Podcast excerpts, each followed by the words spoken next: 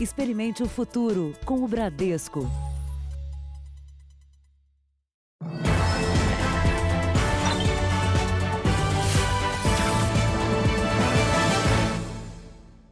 Boa noite. Boa noite. A prisão de um homem suspeito de executar um cabo da rota, a tropa de elite de São Paulo, levou a polícia a descobrir uma central de falsificação de documentos do crime organizado. Para os estelionatários, os documentos vinham com uma conta de consumo e comprovante de endereço, uma espécie de kit golpe.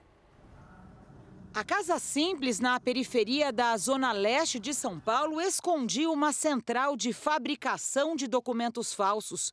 Havia de tudo ali: carteira de motorista, identidades, cheques e cartões bancários. Repare na quantidade de RGs com a mesma foto e nomes diferentes.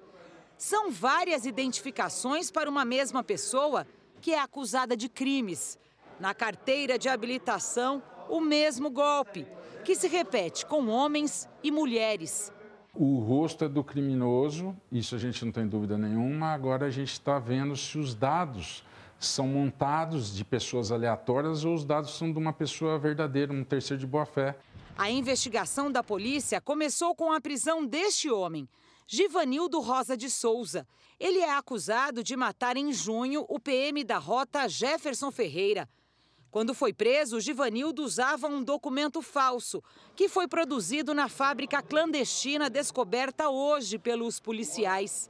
Os documentos eram vendidos principalmente para assassinos e assaltantes foragidos da justiça. Mas a polícia já sabe que estelionatários especializados em aplicar golpes em bancos também eram clientes da central de falsificação, que vendia até o chamado kit golpe. Então, ele vendia já o kit completo, vinha com, a, com uma conta de luz, vinha com uma carteira de habilitação, um RG, e aí ele, ele já passava para a pessoa para a pessoa aplicar o golpe. As fotos dos suspeitos usadas nos documentos já foram inseridas no programa de reconhecimento facial da polícia. Um homem foi preso em flagrante por falsificação de documento público e particular, falsidade ideológica e estelionato. Veja agora outros destaques do dia. Procurador-geral volta a criticar segredos da Lava Jato. Ministro Paulo Guedes defende de novo imposto parecido com a CPMF. Leilão arrecada 4 milhões e meio em joias do ex-governador Sérgio Cabral. Polícia Federal combate tráfico de armas em oito estados.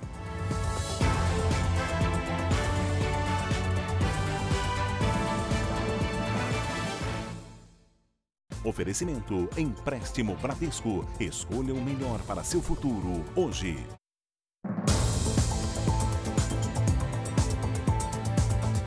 Quase 5 milhões de reais foram arrecadados hoje no leilão de pedras preciosas que pertenciam ao ex-governador do Rio de Janeiro, Sérgio Cabral.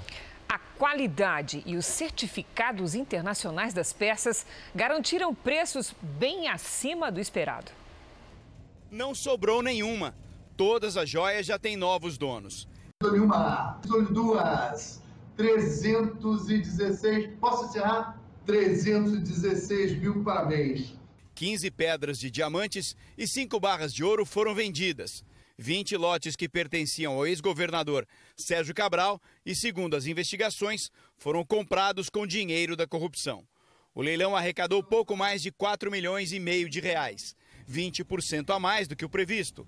A pedra mais cara foi essa em formato de gota. O diamante, com quase 5 quilates, foi arrematado à vista por 335 mil reais. Havia todas essas cautelas, toda essa segurança de que as pedras eram pedras de excepcional qualidade, verdadeiras, enfim, todas as características foram demonstradas até o presente momento. Isso deu muita segurança aos interessados. A pequena fortuna foi entregue pelo ex-governador e faz parte do acordo homologado pelo Supremo Tribunal Federal. A Lava Jato já repatriou 100 milhões de dólares, mais de meio bilhão de reais em valores atualizados que estavam em contas do exterior de Sérgio Cabral. Mas trazer essas pedras preciosas foi mais difícil. Houve a necessidade de contratação de um seguro internacional e os procuradores da República tiveram que ir pessoalmente a Genebra, na Suíça, para retirar os diamantes e as barras de ouro. O patrimônio milionário de Cabral, aos poucos, é leiloado pela justiça e o dinheiro retorna para os cofres públicos. Uma mansão de frente para o mar, iate e carros já foram vendidos. Sérgio Cabral foi condenado por corrupção, lavagem de dinheiro e organização criminosa. As penas chegam a 282 anos de prisão. A Secretaria Estadual de Saúde do Rio de Janeiro anunciou hoje que deve fechar os hospitais de campanha até o dia 12 de agosto. Vamos ao vivo, então, ao Rio de Janeiro com Pedro Paulo Filho. Pedro Paulo, boa noite. A medida ainda depende de decisão da Justiça. Pois é, Sérgio, boa noite para você, boa noite a todos. A Procuradoria-Geral do Estado tenta reverter uma decisão que impede a interrupção do funcionamento de pelo menos duas unidades. São os hospitais aqui do Maracanã e o de São Gonçalo, que a Justiça pediu para não serem fechados no último dia 17 de julho, quando começaram as transferências dos pacientes. Caso haja a liberação do Judiciário, a Secretaria pretende desmontá-los no próximo dia 12 de agosto. Só que antes, no dia 5, começam a fechar as portas os hospitais de Nova Iguaçu e Duque de Caxias, na Baixada Fluminense, e o de Nova Friburgo, na região serrana. A justificativa é que hoje há 900 leitos disponíveis no sistema de saúde para pacientes de Covid-19. Os equipamentos dessas unidades serão distribuídos para outros hospitais da rede de saúde. Do Rio de Janeiro, Pedro Paulo Filho. Obrigado, Pedro Paulo. O Brasil passou hoje a marca de 2 milhões e meio de infectados e 90 mil mortes de vítimas do coronavírus. Segundo o Ministério da Saúde, o país tem 2 milhões 552 mil 265 casos de Covid-19, com 90 mil 134 mortes. Foram 1.595 registros nas últimas 24 horas. O estado de São Paulo ontem não divulgou o balanço e os números foram calculados e acumulados hoje. Ainda de acordo com o boletim do Ministério da Saúde, 1.787.419 pacientes estão curados e 675.712 seguem em acompanhamento.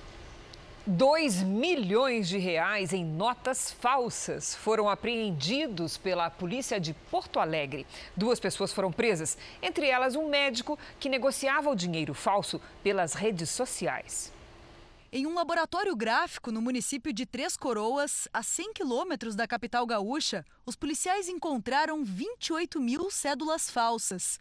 As notas, que seriam colocadas em circulação, somam quase 2 milhões de reais. Quanto mais papel chega ao meio circulante, né, ao comércio, menos vale cada papel. Então essas cédulas têm impacto na inflação. Os policiais cumpriram seis mandados de busca e apreensão e apreenderam diversos materiais utilizados para falsificar a moeda, como papéis, impressoras e tintas. Duas pessoas foram presas em flagrante, entre elas um médico que fazia negociação pelas redes sociais e depois enviava as notas falsas pelos correios. Ele será indiciado por organização criminosa e crime de moeda falsa.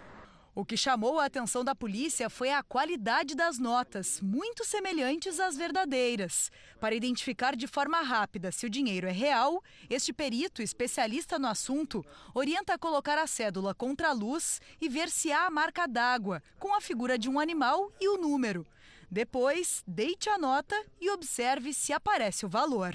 O bom é pegar uma nota em casa e treinar, achar. Quando a gente enxergar, opa, tu faz sem equipamento nenhum, sem nada que tu precise, tu tá na rua, tu consegue fazer. No Rio de Janeiro, mais um agente de segurança foi morto durante uma operação policial. Os policiais lamentam a morte de mais um colega. O sargento Fábio Gesiel Monteiro, de 46 anos, foi atingido durante um confronto com criminosos em uma comunidade.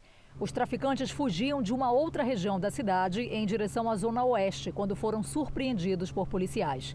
O helicóptero da Record TV flagrou uma grande movimentação de PMs no alto de uma montanha. Os moradores registraram o intenso tiroteio. Neste vídeo, um policial se esconde atrás de um muro e faz disparos para o alto. Por causa da troca de tiros, uma importante via expressa ficou interditada nos dois sentidos por uma hora. Esse ano, 29 policiais militares perderam a vida em ações violentas. 10 estavam em serviço, como o sargento Fábio, 17 morreram em dias de folga e dois eram aposentados. Nem mesmo o isolamento social e o número de operações policiais reduzidas conseguiram frear as perdas dos agentes de segurança. Nesta quarta-feira foi enterrado Caio de Jesus Barbosa, de 24 anos, morto enquanto voltava para casa depois de comprar as alianças para o casamento, marcado para setembro. O jovem foi atingido na mesma região onde o PM morreu durante um confronto entre milicianos e traficantes. Eu ouvi uma pessoa dizer, e eu vou dizer para vocês: o meu filho não estava errado na hora errada. Meu filho estava certo na hora certa. O que não deveria estar acontecendo foi o que aconteceu. E ainda no Rio de Janeiro, apenas este ano, 78 pessoas foram vítimas de balas perdidas. 13 morreram. O mototaxista é a vítima mais recente. A filha de José Lindenberg Faria, de 42 anos, está indignada. A gente nunca acha que vai acontecer. E assim, do nada aconteceu. É mais revoltante ainda. Ele foi ferido durante um tiroteio na comunidade do Vidigal, na zona sul do Rio. Uma noite de medo para os moradores. José é mecânico durante a manhã e à noite trabalha como mototaxista na comunidade. Ele estava voltando para casa quando foi atingido nas costas. Foram os colegas que o socorreram e levaram para o hospital que fica a dois quilômetros daqui. A Polícia Militar afirmou que o confronto começou depois que uma equipe que fazia um patrulhamento de rotina foi atacada a tiros por criminosos. Disse também que só soube que o morador foi atingido depois que a troca de tiros terminou. José passou por uma cirurgia e não corre o risco de morrer. A Polícia Civil abriu inquérito para descobrir de onde partiu o tiro que atingiu o mototaxista. Enquanto isso, Laís aguarda ansiosa a chegada do pai em casa. Mas eu quero que ele fique bem, só isso. Só isso. Só do meu filho poder ver também ele já vai acalmar bastante meu coração. Foi preso em Brasília o estudante de veterinária Pedro Krambeck, suspeito de integrar um esquema criminoso de tráfico de animais silvestres e exóticos. Ele foi picado por uma cobra naja no começo do mês. O mandado de prisão temporária de Pedro Krambeck tem um prazo inicial de cinco dias. O estudante de 22 anos foi detido por indícios de que estaria destruindo provas relacionadas a crimes ambientais.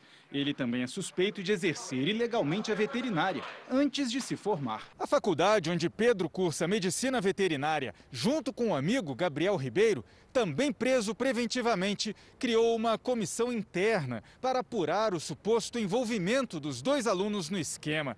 A instituição ressaltou que não tinha conhecimento da posse ilegal de serpentes ou de quaisquer animais silvestres pelos estudantes. Gabriel Ribeiro voltou a prestar depoimento hoje. Um relatório do Ibama aponta a ligação de 10 pessoas no suposto esquema de tráfico de animais silvestres, incluindo estudantes, a mãe e o padrasto de Pedro, além da clínica veterinária em que Gabriel e Pedro já fizeram estágio. Outros estados também passaram a registrar casos de posse ilegal de animais silvestres e principalmente serpentes. A Polícia Civil do Paraná resgatou quatro cobras hoje em Curitiba. Um homem foi preso. Ele não mostrou qualquer tipo de documento, em razão disso é, foi dado voz de prisão a ele por manter animal silvestre cativeiro.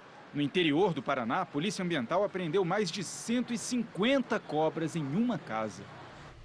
A Polícia Federal fez uma operação contra o tráfico internacional de armas em oito estados. 130 policiais federais cumpriram um mandado de prisão preventiva em Brumadinho, Minas Gerais, e 25 mandados de busca e apreensão no Rio de Janeiro, Paraná, Ceará, Espírito Santo, em Minas Gerais, no Rio Grande do Sul, em São Paulo e Sergipe. Polícia! De acordo com as investigações, as armas eram trazidas do Paraguai. O material era encaminhado a dois pontos de distribuição, um em Foz do Iguaçu e em outro em Guaratuba, no Paraná. Desses locais, as armas eram enviadas para outras cidades do país pelos correios ou por transportadoras. As armas de fogo eram escondidas dentro de aparelhos de som, panelas elétricas e climatizadores. Investigados vendiam em plataformas virtuais na internet, aberta a todo o público. Segundo a polícia, os suspeitos comercializavam kits para airsoft que transformavam simples pistolas em submetralhadoras, que podiam ser utilizadas com carregadores estendidos e seletores de rajadas. Ele é acoplado atrás dela e ele, ele vai criar um seletor de rajada. Ou ela dá rajada ou ela dá tiro intermitente. Com esse dispositivo, ela é ilegal. Segundo a Polícia Federal, pelo menos sete pessoas foram indiciadas pelos crimes de tráfico internacional de armas, falsidade ideológica, associação criminosa e lavagem de dinheiro. O governo de São Paulo anunciou hoje a arrecadação de 96 milhões de reais em doações para produzir mais doses de uma das vacinas contra o coronavírus. O Brasil está na fase final de testes de duas vacinas mais promissoras. Mas isso só foi possível graças aos profissionais de saúde que se ofereceram para receber as doses na esperança de salvar ainda mais vidas. É na resposta do organismo dos profissionais de saúde que está a esperança da ciência e de toda a humanidade. Só no Brasil, 11 mil trabalhadores da área médica são voluntários em testes de vacinas contra o coronavírus. A infecto-pediatra Andréia né? é uma delas. Mas a gente tem que confiar na ciência e confiar em quem está é, encabeçando isso tudo. Tanto Andréia quanto a intensivista Estela apresentaram reações leves depois da aplicação. No outro dia eu estava com uma mancha vermelha, assim, endurecida e quente no local da vacina e tive assim uma sensação febril à noite, mas não cheguei a fazer febre. No mundo existem mais de 200 vacinas em desenvolvimento contra a Covid-19, algumas em estágio avançado, como as que são testadas no Brasil, o que é uma boa notícia. Para chegar à terceira fase, na qual estão duas das quatro vacinas com testes autorizados no Brasil, as pesquisas já demonstraram que o material é seguro para ser injetado em seres humanos e que provoca alguma resposta imunológica. Agora é o momento em que a eficácia é checada e muitos estudos são reprovados. Essa é a fase mais difícil de uma vacina passar e é a fase que geralmente a coloca na nossa prática como um produto útil e importante. Então ela tem que ser rigorosa e por esse rigor ela acaba tirando a maior parte de candidatos à vacina do mercado. Se passar por essa fase, o imunizante está pronto para ser produzido e aplicado na população. A gente vai ter o produto com certeza, algum produto com alguma é, eficácia. Agora, eu acho que vai ser muito desafiador a questão da produção e da distribuição da vacina para todos os lugares do mundo. Eu me sinto fazendo parte de uma coisa muito grande, que pode mudar o mundo nesse momento, né? Então, eu acho que é muito legal. Eu me sinto muito grata de poder fazer parte disso. Quer saber mais sobre as vacinas? Agora você tem um novo jeito de ouvir esse e outros assuntos importantes do dia. É o podcast JR 15 Minutos, que estreou hoje. E quem comanda o novo formato, que é uma espécie de rádio reinventado, é o apresentador Celso Freitas. A experiência que você vê na tela da Record, agora de um jeito diferente, em podcast. É nesse espaço aqui da minha casa, com esses equipamentos e através da internet que eu vou estar em contato com repórteres da Record TV em todo o Brasil e até correspondentes internacionais para abordar uma notícia que foi veiculada no jornal. O podcast tem uma equipe de produtores e convidados para discutir um tema e trocar informações em 15 minutos. Nós teremos a presença de um comentarista, de uma autoridade especialista no assunto para aprofundar a informação. O conteúdo fica disponível no portal R7, no Play Plus e nos principais aplicativos de podcast. Pode ser acessado a qualquer hora e em qualquer lugar, de graça. O publicitário Estevam gosta do formato por isso. É quase uma conversa ao pé do ouvido que ele ouve durante os treinos ou quando está cumprindo tarefas domésticas. Comecei a ouvir podcast porque eu, eu tinha muito tempo ocioso é, e eu queria me informar. Só que às vezes a gente é tão bombardeado né, com as notícias, com os sites, com os vídeos, que cansa um pouco. E o podcast foi uma forma de eu conseguir é, direcionar minha concentração de um, de um modo organizado, né? O JR 15 Minutos chegou na hora certa, quando todos buscam informações de qualidade por causa da pandemia. É o rádio reinventado. A escolha é do ouvinte. você cria sua programação, você também pode escolher se aprofundar em assuntos que talvez na mídia tradicional, por ser para as massas, é necessário ser mais generalista, né? Então, tudo isso faz toda a diferença. E, além disso, tem grupos fortíssimos do jornalismo investindo em conteúdo de qualidade. Em Belo Horizonte, poucas pessoas podem ser reconhecidas pela voz. Celso Freitas é uma delas. E esse talento tão marcante na TV brasileira agora estará também nesse novo formato. Podcast com informação e boa conversa para discutir os assuntos mais importantes do dia. Você se apaixona pela voz, porque, gente, vamos combinar que não tem coisa mais íntima que alguém falando no teu ouvido, né? A gente quer o ser humano, porque tudo pronto, pronto e perfeito a gente já vê na TV e no rádio. Eu espero você no podcast 15 Minutos. Até lá. Então, fica o convite para você ouvir o novo podcast JR 15 Minutos. No episódio de hoje, você confere as novidades sobre o desenvolvimento da vacina contra o coronavírus. Basta acessar o r7.com. Veja daqui a pouco: Estados Unidos registram mais de 150 mil mortes pela Covid. E também, Ferrari fica entalada em viela de comunidade. O motorista estava bêbado.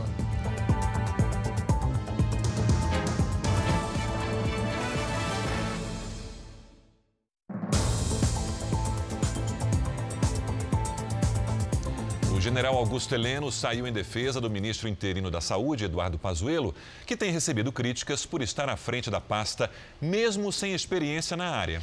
O ministro do Gabinete de Segurança Institucional é o convidado de hoje do JR Entrevista. O Pazuello é um oficial excepcional, que já mostrou ao longo da vida dele no Exército, ele foi exigido muitas vezes, por ser um oficial do, do quadro de intendência, ele, ele foi muitas vezes exigido como gestor. Em todas elas saiu-se muito bem. Que a avaliação dele, do trabalho dele Quem está avaliando momento? são os secretários de saúde. 17 secretários de saúde já declararam que ele faz um trabalho excepcional. Já recebeu agradecimentos do governador de São Paulo, e, e, e ressaltando, olha, eu posso até ter divergência com o presidente da República, mas com o general Pazuello eu tenho que agradecer, ele tem sido extremamente afável, extremamente leal com São Paulo, tem feito o possível para ajudar São Paulo. E ele não tem interesse de ajudar A ou ele quer fazer o trabalho dele. Ele tem o elogio de praticamente todos os secretários de saúde e ele começou a desbaratar uma série de ações ilegais que estavam acontecendo com material. É até inacreditável, né? Que alguns dos nossos compatriotas tenham eh, feito é, coisas ilícitas com o material que estava recebendo uma, uma crise séria para atender o seu semelhante. Você pode assistir ao JR Entrevista às 10h30 da noite na Record News, no portal R7 e no canal do YouTube do Jornal da Record. E os melhores momentos desse encontro você também pode rever no JR 24 Horas. O Procurador-Geral da República voltou a criticar hoje o que classifica como abusos da Lava Jato. Foi numa reunião com senadores pela internet, Augusto Aras disse que quer saber o conteúdo de dados sigilosos da Força Tarefa. Foi o segundo dia de críticas à Operação Lava Jato. O Procurador-Geral da República, Augusto Aras, disse que a Força Tarefa tem processos sigilosos e precisa de mais transparência. Ele repetiu o que havia dito a um grupo de advogados na terça-feira. Aras afirmou que soube há pouco tempo da existência de um banco de dados da operação e que é preciso corrigir rumos. Todo o Ministério Público Federal, no seu sistema único, tem 40 terabytes. Curitiba tem 350 terabytes e 38 mil pessoas lá com seus dados depositados. Ninguém sabe como foram escolhidos, quais os critérios. E não se pode imaginar que uma unidade institucional se faça com segredos, com caixas de segredos. Nenhuma instituição Aras também informou que vai apurar por que os documentos foram mantidos sob sigilo. E a Corregedoria vai apurar os responsáveis por isso. Metodologia que atenta contra a transparência, contra a publicidade, contra a segurança. A reação veio dos procuradores de Curitiba, que emitiram uma nota em que repudiam as declarações que chamam de infundadas. A Lava Jato nega que haja caixa de segredos e que não é verdadeira a alegação de que haveria milhares de documentos ocultos. A Força Tarefa diz que também é falsa a suposição que existam 38 mil pessoas escolhidas para serem investigadas. O presidente do Supremo Tribunal Federal, Dias Toffoli, suspendeu a investigação da Lava Jato Eleitoral sobre o senador José Serra. O ministro atendeu a um pedido dos advogados do senador. Hoje mesmo, Serra tinha se tornado réu em uma ação por lavagem de dinheiro, depois que a Justiça Federal aceitou a denúncia do Ministério Público contra o senador e a filha, Verônica, por lavagem de dinheiro. O processo investiga o pagamento de valores pela construtora Odebrecht e em troca de benefícios em contratos nas obras do Rodoanel de São Paulo. Os documentos apreendidos devem ser lacrados e esperar a análise do caso pelo relator, o ministro Gilmar Mendes, o que deve ocorrer após o término do recesso do Judiciário. Nos Estados Unidos, os responsáveis pelas quatro gigantes da tecnologia prestaram juntos hoje um depoimento histórico no Congresso. Uma comissão investiga se as empresas se uniram para prejudicar a concorrência e manter de forma desleal o domínio do mercado. Os depoimentos foram por videoconferência. Os responsáveis do Facebook, da Apple, Amazon e do Google responderam a perguntas do Comitê Judicial da Câmara sobre ações que podem configurar abuso de domínio do mercado, além de prática de monopólio. Eles negaram as acusações. Mais tarde, Jeff Bezos, da Amazon, reconheceu que não pode garantir que a política que proíbe o uso de dados de terceiros para fins comerciais nunca tenha sido violada. Vamos agora com a opinião do jornalista Augusto Nunes. Boa noite, Augusto. Boa noite, Cristina, Sérgio. Boa noite a você que nos acompanha. Ao qualificar de fake news o conteúdo de um vídeo divulgado pela cantora Madonna, considerado favorável ao uso da hidroxicloroquina, o Instagram aplicou uma forma de censura e reforçou uma suspeita preocupante. Com crescente desenvoltura, redes sociais vêm violando as fronteiras que protegem a liberdade de expressão. Numa democracia, Todo ser humano tem o direito de dizer o que pensa sobre qualquer assunto, desde que não desrespeite os artigos do Código Penal que tratam dos crimes contra a honra. No caso de um remédio vendido legalmente, seu uso é assunto a ser resolvido entre médico e paciente. Mas, seja qual for o tema, o Instagram e seus similares não tem meios nem poderes para decidir o que é verdadeiro e o que é falso, o que é certo e o que não é. Redes sociais não são tribunais da verdade. Seus proprietários ou administradores não podem agir como juízes nem censores. No Brasil, aliás, ninguém pode. No artigo 5 da Constituição, são enumerados os direitos fundamentais. Um deles é a liberdade de manifestação do pensamento. Veja a seguir: médico suspeito pela queda da mulher do quinto andar fala pela primeira vez. E veja também: motorista embriagado bate carro de luxo em poste e fica entalado em viela da comunidade.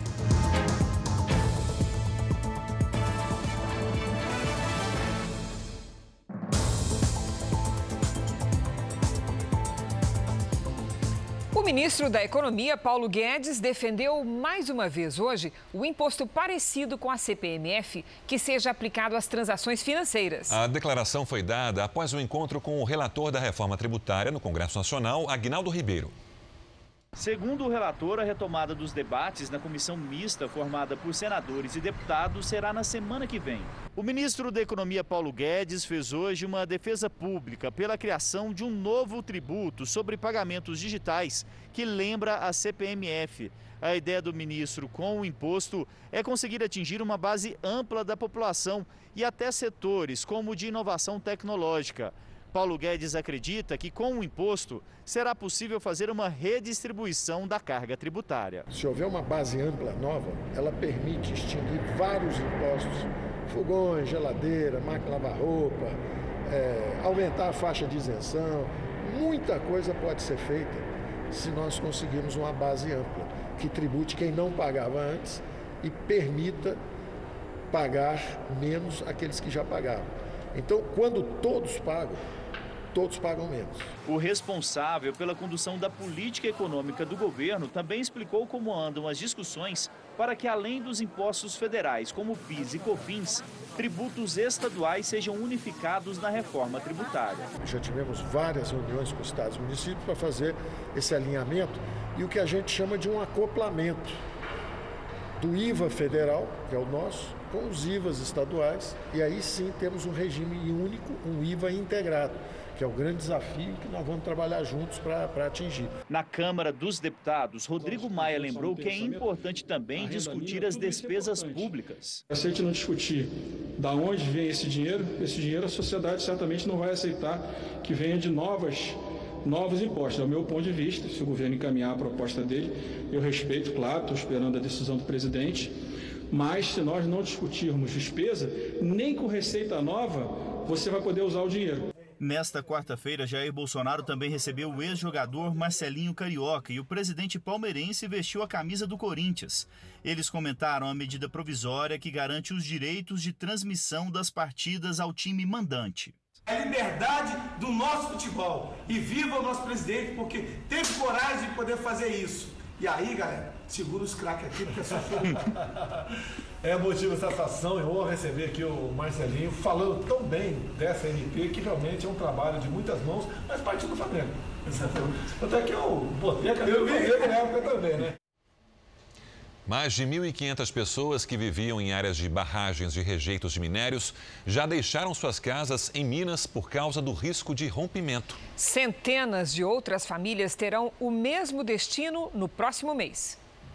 A segunda fase da remoção inclui os moradores de duas comunidades que antes não estavam na Rota da Lama e que agora fazem parte das áreas atingidas em caso de rompimento das barragens da Vale.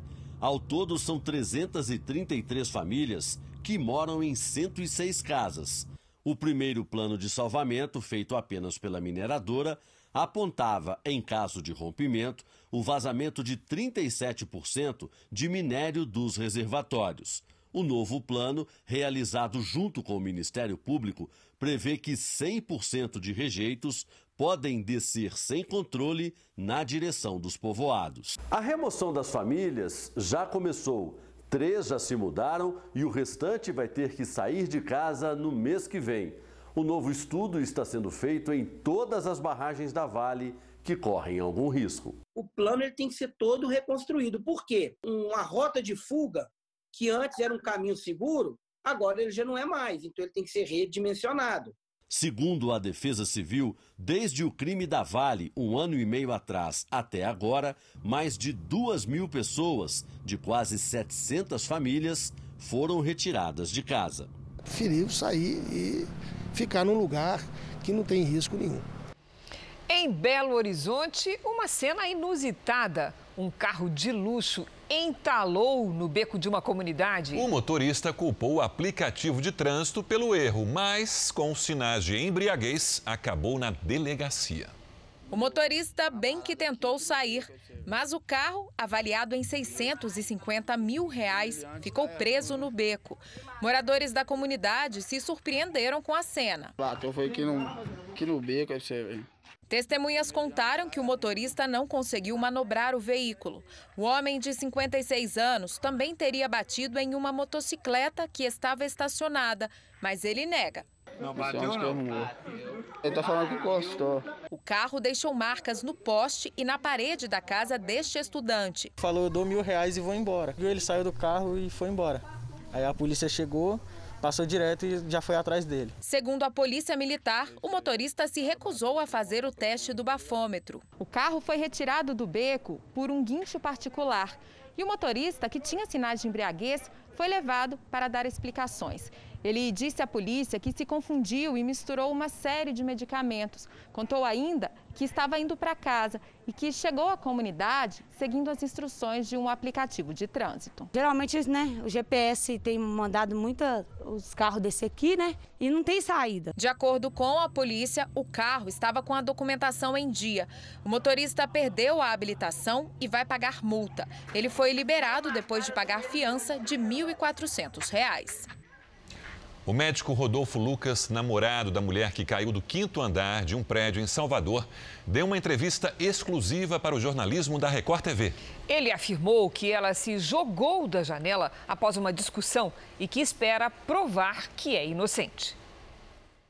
Por telefone, o médico Rodolfo Cordeiro Lucas confirmou que no dia da queda ele e Sátia tiveram uma briga e que ela, bastante nervosa, teria tentado se matar. Ela correu até a cozinha, pegou a faca, eu corri atrás dela, porque eu jamais iria deixar que ela fizesse uma coisa dessa. Ela correu é, em direção à varanda principal do prédio, que é uma varanda grande, e eu fui atrás dela, corri atrás dela, também puxei para dentro do, do apartamento, assim, no caso, de novo. Nesse momento, ela correu para o quarto. Antes de chegar no quarto, eu já ouvi ela me gritar. Lucas, Lucas, Lucas, eu não vou aguentar me segurar, eu, não, não vou, eu vou cair, eu não vou conseguir me segurar. Ele diz que quando chegou ao quarto, viu a médica já na janela. Ela só estava com as mãos seguradas na, na base da, da janela, com o corpo todo pro lado de fora. Eu entrei em desespero naquele momento, saí correndo, peguei os braços dela, gritei várias vezes, não, não solta, segura, segura. Infelizmente eu vi somente ela escorrer pelos meus dedos naquela cena terrível. E eu gritei na hora, não, não. O médico ainda contou que depois da queda, desceu para ajudar no socorro. Quando a polícia me chamou para ir para a delegacia, eu sequer chamei advogado, porque eu jamais imaginei que eu seria acusado. A médica já passou por várias cirurgias e continua internada em estado grave. Familiares dela não quiseram gravar entrevista, mas disseram em depoimentos que Rodolfo era abusivo e controlador e que Sátia já tinha sinalizado o interesse em terminar o relacionamento. O frio intenso voltou ao sul do país. A temperatura mais baixa ocorreu em Quaraí, na fronteira com o Uruguai. 3,9 graus negativos. Em muitas cidades, geou. Uma fina camada de gelo se formou nos campos e cobriu carros e motos. Nesta propriedade rural, o frio foi tão intenso que congelou a superfície da água. Sete municípios tiveram temperatura negativa. O tempo virou e esfriou em São Paulo e no Rio de Janeiro. Lidiane, bem que você disse que isso ia acontecer. E agora como é que fica? Olha, amanhã mais um dia bem frio por aqui, viu, Cris? Boa noite para você, para todo mundo aí do outro lado. No rastro da frente fria veio o ar polar, por isso as temperaturas caíram. E a quinta-feira será fria no centro-sul com geada no estado gaúcho e em Santa Catarina. O dia começa com zero grau na fronteira com o Uruguai. Em Curitiba, faz 8 e até 6 graus no sul de Minas. Nada de chuva na maior parte do país e com alerta para baixa umidade na região central. No litoral do Nordeste, aquela chuvinha rápida à tarde e ressaca entre o Rio Grande do Norte e Sergipe e também do Espírito Santo até São Paulo. Em Florianópolis, chove e faz 16 graus. Em Campo Grande, até 30. Em Vitória, chove o dia todo e os ventos podem chegar a 70 km por hora, com 23 graus. Em Palmas e em Manaus, máxima de 34. E em João Pessoa, chuva fraca com 27 graus. Em São Paulo e no Rio, o dia vai ser bem coberto. Na capital fluminense pode chover forte, máximas de 17 e 20 graus. Em Brasília e em Natal, sol com máximas de 27 e 28. Até Muito amanhã. obrigada, Lidy. O Banco Central vai lançar em agosto a cédula de 200 reais. A nota terá a imagem do lobo-guará, animal ameaçado de extinção. Serão impressas 450 milhões das novas cédulas. Ainda este ano, o tamanho e outros elementos de segurança só vão ser revelados no lançamento oficial. O valor de circulação da nova nota será de cerca de 39 dólares. Os Estados Unidos atingiram hoje um número de 150 mil mortos pela Covid-19. Só nas últimas 24 horas foram registradas 660 mortes. Segundo o levantamento da Universidade Americana Johns Hopkins, os Estados Unidos representam um quinto das mortes no mundo. Pelo segundo dia seguido, o Irã realizou testes militares no Golfo Pérsico como uma tática de intimidação aos Estados Unidos. O país lançou mísseis balísticos a partir de pontos subterrâneos, segundo a televisão estatal do país. O general-chefe da divisão aeroespacial da Guarda Revolucionária disse que o lançamento foi feito das profundezas pela primeira vez no mundo. O país conta com várias bases debaixo da terra como forma de ocultar seu verdadeiro arsenal de mísseis balísticos. Os Estados Unidos classificaram os testes militares como irresponsáveis. A abertura de templos e igrejas é considerada serviço essencial há quatro meses pelo presidente da República. Mesmo assim, centenas de prefeitos mantiveram fechados estabelecimentos religiosos. Na maior crise enfrentada pelo mundo neste século, a fé é aliada importante para a saúde do corpo e também da mente. É uma das manifestações mais antigas da humanidade. A fé está presente em todos os momentos da história. E as muitas religiões nos dão uma chance única: perceber que somos iguais. É fundamental o papel da religião na sociedade moderna, especialmente em tempos de crises. A fé na vida das pessoas é o equilíbrio.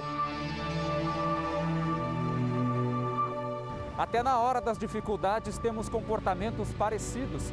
O século XXI o mesmo que nos colocou em meio a tantos avanços jamais imaginados, também nos trouxe o maior dos desafios recentes depois das duas grandes guerras, o coronavírus.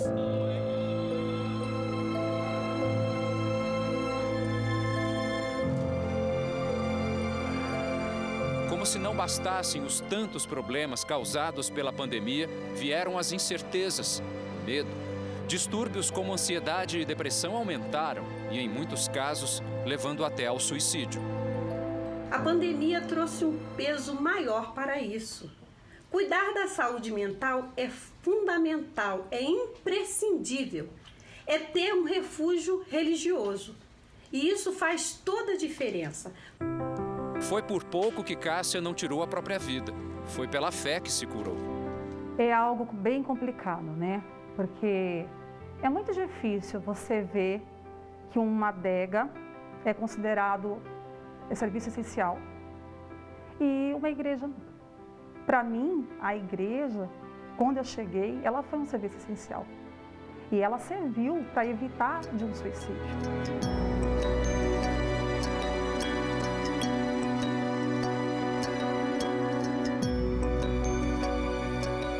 Mas essa porta que Cássia encontrou aberta foi fechada, justo no momento em que a necessidade de se ter uma conexão ainda maior com a parte espiritual aumentou. Fiéis de todo o Brasil se depararam com essa cena. Igrejas, templos, espaços religiosos foram proibidos de funcionar.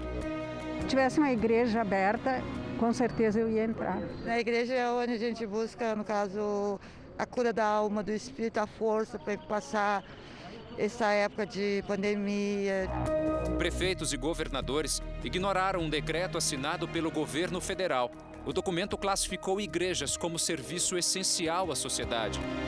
Mas o abuso persiste em quase 400 cidades brasileiras. Em Porto Alegre, cidade com quase um milhão e meio de habitantes, o prefeito Nelson Marquesan Júnior impede que pessoas frequentem cultos, missas e cerimônias religiosas. Outras cidades grandes também não respeitam a fé dos cidadãos. Em Blumenau, Santa Catarina, Mário Hildebrand fechou todos os templos. A cidade de Juiz de Fora, do prefeito Antônio Almas, segue a mesma linha. Em Minas Gerais, mais de 100 municípios adotaram um mau exemplo.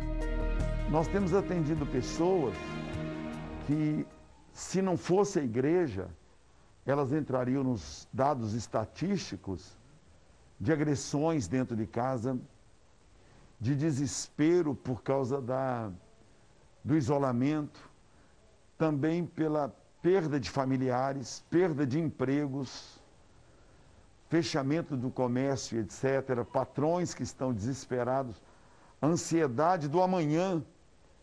Então, não foram poucas as pessoas que chegaram na igreja e disseram: Pastor, graças a Deus que achei essa igreja aberta. O presidente da União Nacional das Igrejas e Pastores Evangélicos, Eduardo Bravo, desde o começo, foi a favor da abertura controlada e segura das igrejas.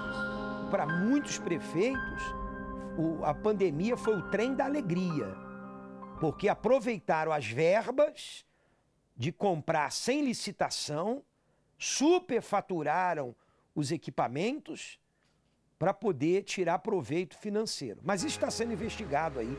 Então isso é desumano, para não dizer criminoso. Entre os argumentos para manter igrejas fechadas está a possibilidade de que esses espaços ofereçam riscos por causa de aglomeração. É o que tem sido registrado em feiras livres. O distanciamento social não acontece. Nos pancadões proibidos por lei, o desrespeito é flagrado toda semana. O nível de contágio é altíssimo.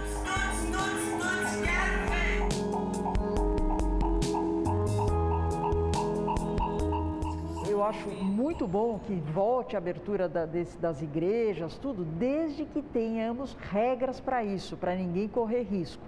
E as regras são basicamente manter o distanciamento social. Então, muitas igrejas, muitos locais onde fazem cultos estão demarcando o espaço para que seja visível para a pessoa que vai entrar na igreja entender onde ela pode sentar, onde ela não pode sentar. O uso da máscara é imperioso e o tempo todo que ela estiver dentro de uma missa, de um culto, de um evento. As igrejas sempre se dispuseram a acatar normas de higiene e segurança. A missa é celebrada é, de uma forma rápida e aí é pedido para que as pessoas não fiquem dentro da igreja logo depois, que elas logo possam sair e não fazer nenhum tipo de aglomeração. A comunhão é oferecida nos bancos sempre na mão, para que a pessoa não tenha nenhuma movimentação da igreja e não faça fila também. Neste ano, a peregrinação para Meca, que começou hoje, será diferente. Pela primeira vez na era moderna, a tradição muçulmana vai ficar restrita a apenas mil sauditas. As sete voltas na Pedra Negra agora serão feitas em grupos menores, respeitando o distanciamento social. Isso para nós é uma coisa, antes de ser lei do governo, agora é considerado para nós muçulmanos um dever religioso, porque não prejudicar as outras pessoas uma das coisas importantes na vida dos muçulmanos. O pastor Adilson Brandão, presidente da Associação Batista Missionária Suleste, também defende a abertura responsável. Coisa que os governantes precisam rever essa questão. A igreja é um hospital, ela vai continuar sendo um hospital, sempre foi né? para alguns até uma UTI. E aí nós precisamos entender é, esse contexto que vivemos, principalmente num país como o Brasil. Da mesma forma que tem que cuidar da saúde física, é importante também a saúde mental e a saúde espiritual. Por que, que abriram as academias? Porque viram que a pessoa precisa se mexer. Espiritualmente é a mesma coisa. Uma pessoa precisa ir num lugar onde que ele tem a possibilidade de deixar sua alma ansiar por uma coisa mais elevada. Parlamentares da Frente Evangélica no Congresso Nacional também se posicionaram. Sem dúvida nenhuma, o exercício da fé e a possibilidade real de um homem, de uma mulher, de uma família poder chegar até um templo e encontrar ali um apoio espiritual, psicológico, moral, para poder enfrentar a pandemia é, sem dúvida nenhuma, algo muito importante.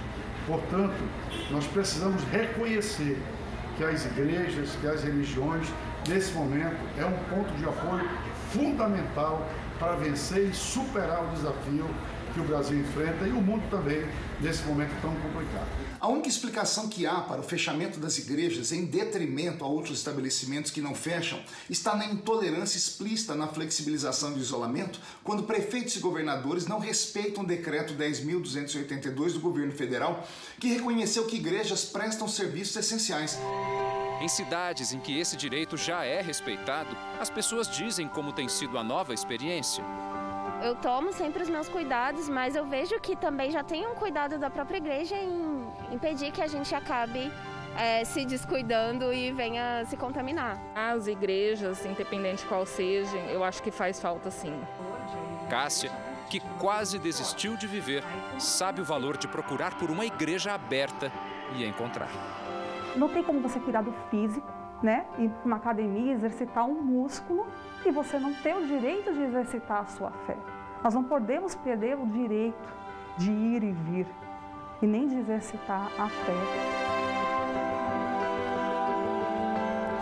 O Jornal da Record termina aqui. A edição de hoje na íntegra e também a nossa versão em podcast estão no Play Plus e em todas as nossas plataformas digitais. E à meia-noite e meia tem mais Jornal da Record. Fique agora com a novela Apocalipse. A gente se vê amanhã. Até lá. Boa noite e até amanhã.